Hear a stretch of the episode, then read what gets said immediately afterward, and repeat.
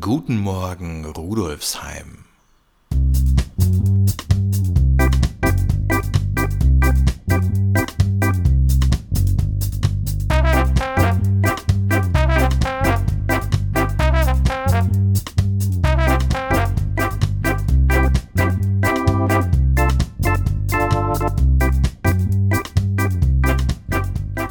Herzlich willkommen zur 58. Episode von Guten Morgen Rudolfsheim, dem Podcast zum Wochenstart aus der VHS Rudolfsheim 5 Haus. Hier erfahren Sie, was sich innerhalb der nächsten beiden Wochen bei uns an der Volkshochschule in der Schwendergasse tut und natürlich auch, was sich sonst so im Bezirk abspielt. Seit mehr als 30 Jahren gibt es in Indien sogenannte Nachbarschaftsparlamente, die sich auf Basis von partizipativen und integrativen Entscheidungsprozessen der Lösung sozialer und ökologischer Probleme widmen.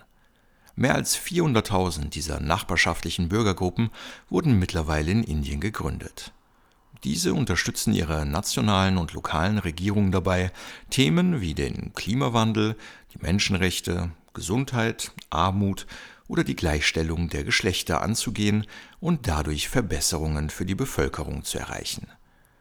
Über zwei Jahre lang hat sich das Erasmus Plus Projekt SONEC, bestehend aus neun Organisationen aus sechs Ländern, darunter auch der Volkshochschule Rudolfsheim 5 Haus, diese Nachbarschaftsparlamente angeschaut und sich über deren Potenzial für europäische Länder ausgetauscht.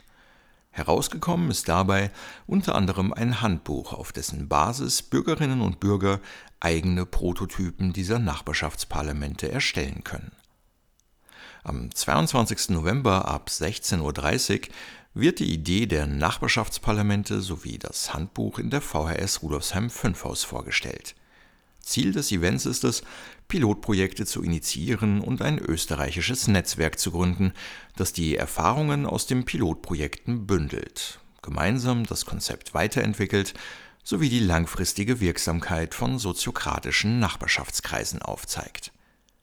Wer mehr über Sonic erfahren möchte, wer sich vernetzen oder auch einfach nur Nachbarschaft erleben möchte und wer einen Teil der österreichischen ProzessbegleiterInnen kennenlernen will, ist herzlich zur Veranstaltung am Dienstag ab 16.30 Uhr eingeladen.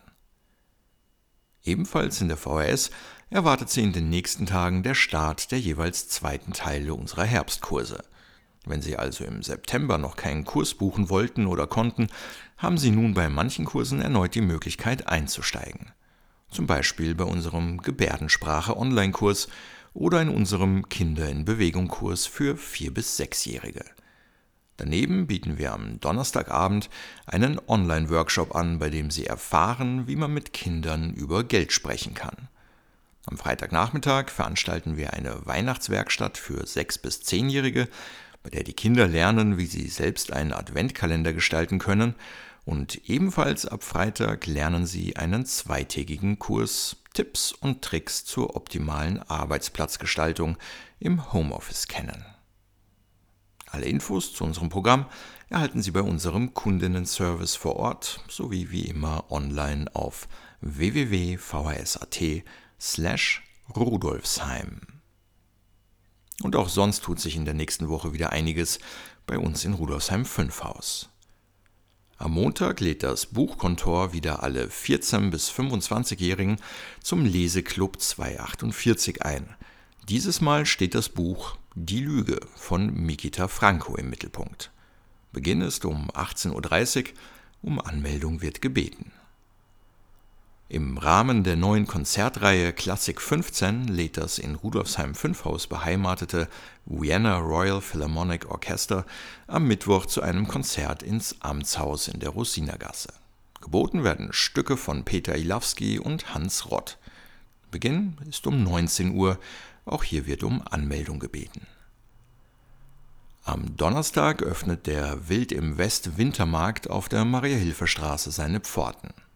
Bis zum 23. Dezember erwartet sie dort jeweils donnerstags bis samstags zwischen 16 und 22 Uhr hausgemachter Punsch und Speisen im Wintergarten sowie Musik und Markt im Zirkuszelt.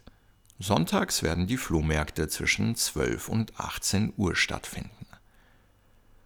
Und das noch bis zum 26. November laufende Rotlichtfestival stellt nach der Premiere im Vorjahr auch heuer wieder die analoge Fotografie in den Fokus. Ausstellungen, Gespräche und Workshops laden in zwölf Bezirken dazu ein, sich der analogen Fotografie und ihren Techniken zu nähern.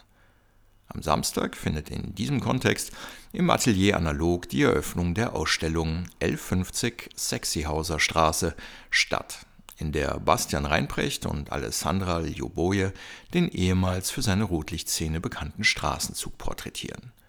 Beginn ist um 19 Uhr, die Ausstellung in der Herklotzgasse läuft dann bis zum 26. Dezember.